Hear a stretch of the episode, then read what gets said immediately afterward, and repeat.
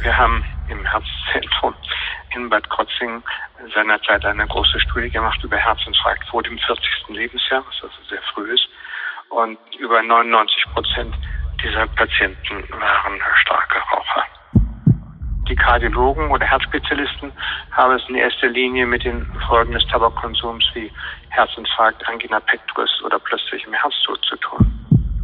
Nur der vollständige Rauchverzicht kann das Risiko für Herzinfarkt, Schlaganfall und Raucherbein vermindern. Impuls. Impuls. Wissen für Ihre Gesundheit. Wir sprechen mit Herzspezialisten und Herzpatienten locker und lehrreich über das zentrale Organ, unser Herz. Denn Ihre Gesundheit ist uns eine Herzensangelegenheit. Impuls. Impuls. Der Podcast der Deutschen Herzstiftung. Für alle, die mehr über ihr Herz wissen wollen.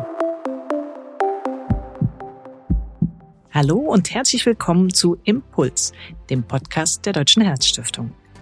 Alle Jahre wieder nehmen viele von uns sich zum Jahresbeginn vor, künftig mehr auf die Gesundheit zu achten. Unter den Top 10 der guten Vorsätze steht dabei stets neben weniger Stress, mehr Sport und mehr Gemüse auch der Verzicht auf den Klimmstängel. Doch gerade dieses Vorhaben scheitert oft schon nach ganz kurzer Zeit. Wie es vielleicht in diesem Jahr doch gelingen kann, mit dem Rauchen aufzuhören – was gerade unter dem Aspekt Herzgesundheit dafür spricht und ob E-Zigaretten tatsächlich eine Alternative sind.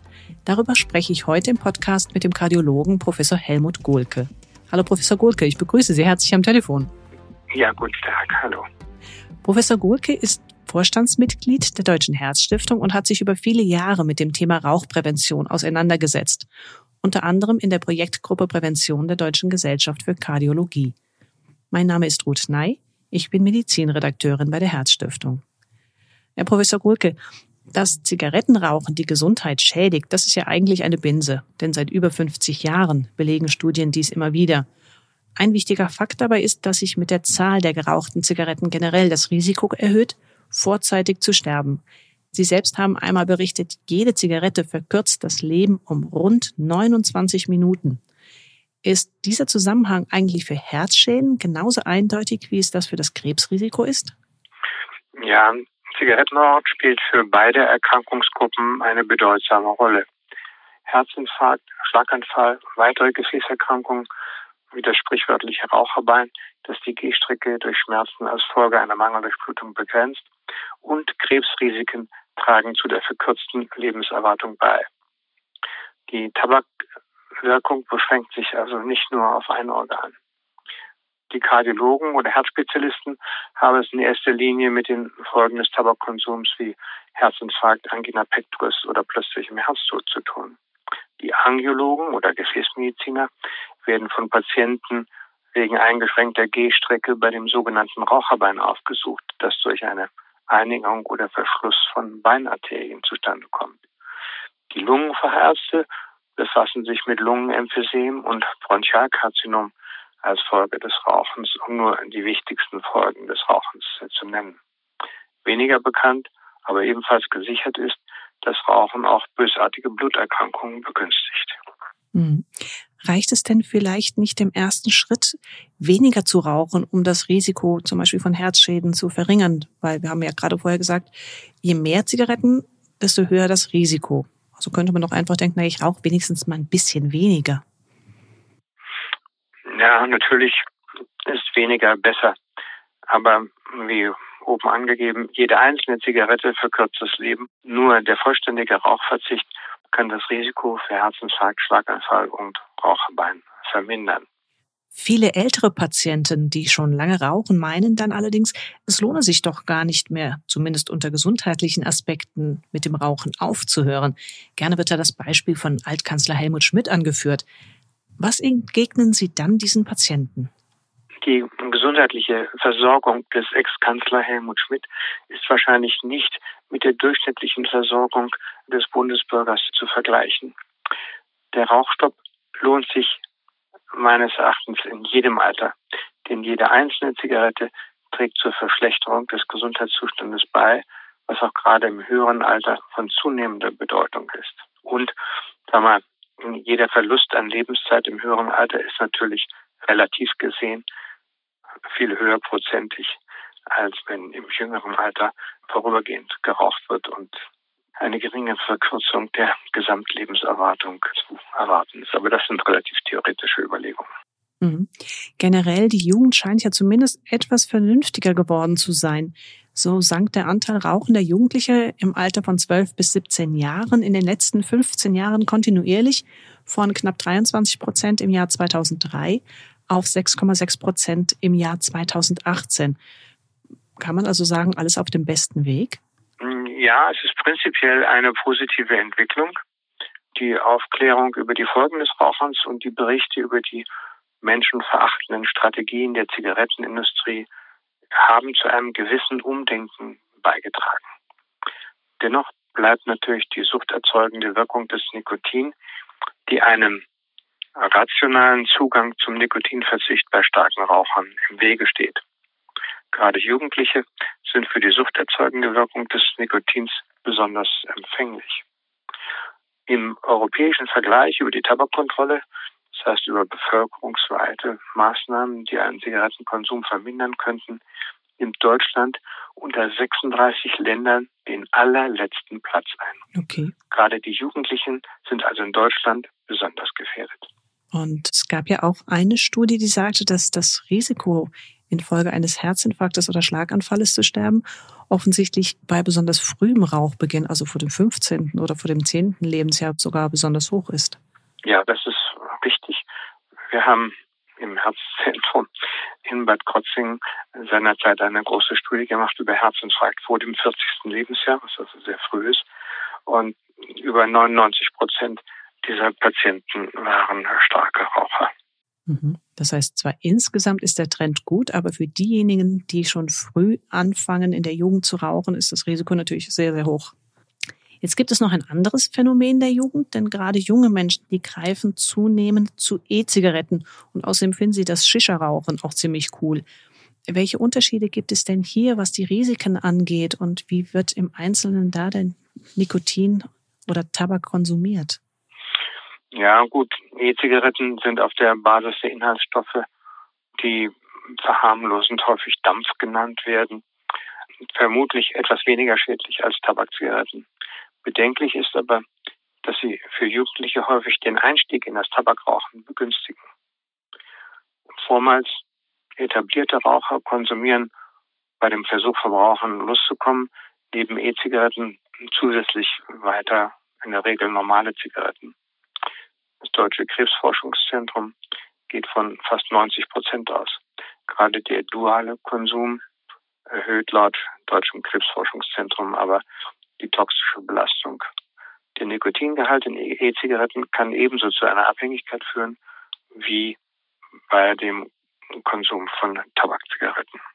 Mhm. Dabei muss man vielleicht noch verdeutlichen, die E-Zigaretten, von denen wir sprechen, das sind diese sogenannten Liquids, die dann Nikotin enthalten können oder auch nicht Nikotin und die dann einfach durch Wärmeerzeugung diesen Dampf dann auch generieren. Ja. Wie sieht das zum Beispiel im Vergleich beim Shisha-Rauchen aus? Da wird ja eigentlich dann auch in der Regel Tabak verwendet oder tabakartige Substanzen. Ja, also die Schäden von Shisha-Rauchen und auch von E-Zigaretten sind jetzt noch nicht so gut dokumentiert, wie das bei den Zigarettenrauchen der Fall ist. Aber äh, man kann davon ausgehen, dass die Schäden bei vergleichbarer langer Inhalation Zeit vergleichbar sind. Und äh, insofern sind die E-Zigaretten jetzt kein gutes Mittel oder gar Medikament, um vom Rauchen loszukommen. Mhm, denn das wird ja gerne auch immer noch mal versucht, dass E-Zigaretten zumindest in einem ersten Schritt diesen Ausstieg beim Rauchen erleichtern sollen, weg von den normalen Nikotinzigaretten. Und hier wird auch immer wieder gerne der Begriff der Harm Reduction, also der Risikominderung ins Spiel gebracht. Kann man das so einfach sagen? Ja, es ist wahrscheinlich so, dass E-Zigaretten etwas weniger schädlich sind als die regulären Zigaretten. Aber sag mal, der Entschluss, das Rauchen aufzugeben, ist ja ein relativ radikaler Entschluss. Und das muss man sich selber auch vergegenwärtigen, dass hier ein radikaler Schnitt gemacht werden muss. Und da hilft es nicht so sehr langfristig gesehen, das zeigen die Untersuchungen. Wenn man jetzt versucht, es schrittweise zu reduzieren, dann ist das Risiko, dass man wieder bei den Zigaretten landet, doch sehr viel größer, als wenn man sagt, okay, ich höre jetzt auf und mache einen Schnitt und höre radikal mit dem Rauchen auf. Wenn auch Ihnen die Herzgesundheit wichtig ist, unterstützen Sie die Arbeit der Deutschen Herzstiftung mit einer Spende. Infos dazu finden Sie im Internet unter herzstiftung.de. Wir haben jetzt auch einige gesundheitliche Fakten aufgezählt und die, normalerweise sollten die ja schon motivierend genug sein, aufs Rauchen zu verzichten. Aber Sie haben ja gerade gesagt, dieser radikale Schnitt, das muss auch im Kopf so ein bisschen Klick machen. Und eben neben den rationalen Fakten braucht es dann diesen psychologischen Anstoß, um den guten Vorsatz zu unterstützen. Welche Tipps haben Sie denn hier aus Ihrer Erfahrung, die sich als hilfreich erwiesen haben? Naja, bei einer Abhängigkeit ist natürlich das rationale Argument steht da sehr im Hintergrund. Also wenn eine Nikotinabhängigkeit besteht, dann ist es sehr schwer, mit rationalen Argumenten sich davon zu lösen. Es gibt ja verschiedene Komponenten, die den Rauchprozess aufrechterhalten. Das ist einmal die Nikotinabhängigkeit, dann die Gewohnheit und die situativen Aspekte. Was man mit größerer Erfolgsaussichten praktizieren kann, ist, dass man Nikotin durch Pflaster appliziert, um diesen Suchtaspekt auf diese Weise zu minimieren oder die Folgen des, des Nikotinentzuges auf diese Weise zu minimieren. Und zweitens auch, dann kann man einfacher die Gewohnheiten in bestimmten Situationen denen besser begegnen und weil dann der physische Entzug nicht so stark ist. Was kann man da zum Beispiel machen? Tagebuch führen, eher gucken, dass man sich mehr bewegt oder überhaupt mal einen Plan aufstellen? Wenn man schon so weit ist, dass man einen Plan aufstellt, das ist natürlich toll. Dann ist körperliche Aktivität an der frischen Luft zum Beispiel ist immer eine gute Möglichkeit, das äh, zu kompensieren. Und diese Phase der des Nikotin-Cravings, wie man das im Englischen sagt, also den Heißhunger auf Nikotin zu umgehen. In den aktuellen Leitlinien für Ärzte zum Thema Raucherentwöhnung, da wird ja ebenfalls die Verhaltenstherapie zur Unterstützung hervorgehoben. Wie kommen denn die Patienten dann an eine solche Verhaltenstherapie ran? Sind möglicherweise auch Apps auf dem Handy, die ja auch zum Teil verhaltenstherapeutische Anleitungen bieten, dann eine Alternative? Ja, gut. Hier kann der Hausarzt, die Hausärztin Sie an eine qualifizierte Verhaltenstherapie vermitteln, wenn die Behandlung mit Nikotinersatzpräparaten wie Pflastern oder Kaugummi durch den Hausarzt mittelfristig nicht erfolgreich war. Dann wird da eine nächste Stufe sozusagen gezündet. Mhm. Und das Thema Apps, kann man da schon sagen, es gibt tatsächlich Apps, die bei diesen verhaltenstherapeutischen Schritten mit unterstützend helfen können? Ja, das ist denkbar, aber da muss natürlich schon eine hohe Motivation und des Ex-Rauchers oder des im Entzug befindlichen Rauchers bestehen, um sich in diese intellektuellen Spielereien einzulassen. Das ist vielleicht für eine Minderheit von Personen geeignet, aber für die große Anzahl der Ex-Raucher spielt das keine große Rolle.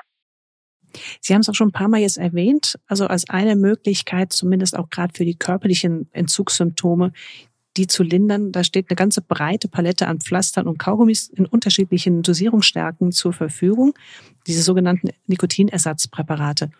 Helfen ja. die denn langfristig, beziehungsweise wann kommen auch, das ist ja sozusagen auch noch eine Option, verschreibungspflichtige Substanzen ins Spiel? Da haben wir Propion zum Beispiel oder eine relativ neue Substanz, das Zytisin, das aus den Samen von Goldregen gewonnen wird. Ja, das ist dann sozusagen äh, die nächste Stufe. Wenn die Nikotinersatzpräparate nicht geholfen haben, in einem hohen Prozentsatz kommt man aber damit schon gut äh, zurecht und mhm. kann den Ausstieg aus dem Zigarettenkonsum erreichen. Wie lange sollte man es denn probieren damit? Ja, das kann schon über Wochen und Monate gehen. Also so ein halbes Jahr Zeit sollte man sich auf jeden Fall geben. Ja, ja. Mhm. Und gut, die anderen Präparate, die Sie erwähnt haben, das muss dann durch den Hausarzt initiiert und verschrieben werden. Der Arzt wiegt dann also ab, wie stark der Rauchdruck ist und würde dann eventuell zu den verschreibungspflichtigen Substanzen greifen. Die können ja allerdings dann auch mehr Nebenwirkungen haben. Und das kann gerade für Herzpatienten relevant sein, oder? Gut, gesundheitlich wichtig ist es natürlich langfristig für jeden, wenn man davon ausgeht, dass jede Zigarette das Leben mhm. verkürzt. Es gibt kein Medikament, was so schädlich ist wie das Rauchen. Vielen Dank für diese Einschätzung. Lassen Sie uns kurz ein Fazit ziehen. Raucher sterben im Schnitt zehn Jahre früher als Nichtraucher. 120.000 vorzeitige und vermeidbare Todesfälle gehen Schätzungen zufolge pro Jahr in Deutschland auf das Konto von Tabakkonsum. Wir haben deswegen heute versucht, im Gespräch aufzuzeigen, dass sich der Ausstieg auch nach jahrzehntelangem Konsum noch lohnt. Und ich hoffe, Sie, liebe Hörerinnen und Hörer, haben auch einige wichtige Anstöße bekommen, wie das gelingen könnte. Ihrer Gesundheit zuliebe und auch Ihren Angehörigen zuliebe. Ein herzliches Dankeschön an Sie, Professor Gohlke, als meinen heutigen Gesprächspartner. Ich danke Ihnen. Vielen Dank für die vielen Fakten und Tipps. Ich sage Tschüss. Wir hören uns in 14 Tagen wieder. Dann habe ich als meine Gesprächspartner einen Skilehrer und einen Arzt eingeladen. Und es geht um das Thema Skifahren trotz Herzfehler. Was können und sollen Kinder trotz ihres angeborenen Herzfehlers sportlich machen? Hören Sie rein.